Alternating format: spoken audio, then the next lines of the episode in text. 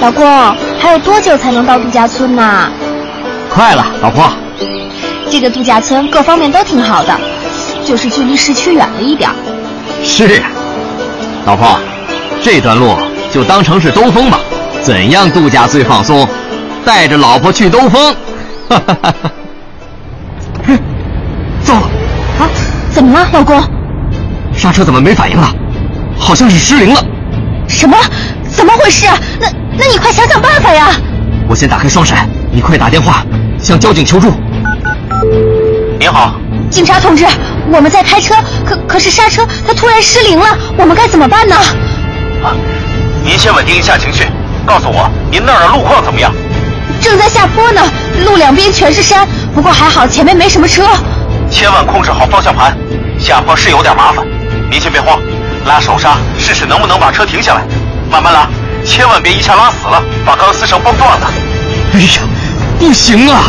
那你强挡试试，先用力踩一脚油门退档，再轰一脚油门进档，看能不能轰开同步器，强行推进低档减速，只要到了低档位，车速就有可能慢下来了，然后就可以用手刹把车慢慢停下来了。还是停不下来呀！交警同志，我们准备跳车了，请您帮忙喊一下救护车。我们在千万不可以跳车！您不是说道路两侧都是山壁吗？您已经下完坡了吧？现在试着把车蹭上山去，借助山壁的阻力强行停下来。啊，老公，听到没有？快快撞到山壁上去！等等等等，可不是撞上去，是把车的一侧蹭上去，方向盘蹭过去一把，再往回打一把。尽量让车的副驾驶那一边整个侧面蹭到山壁上。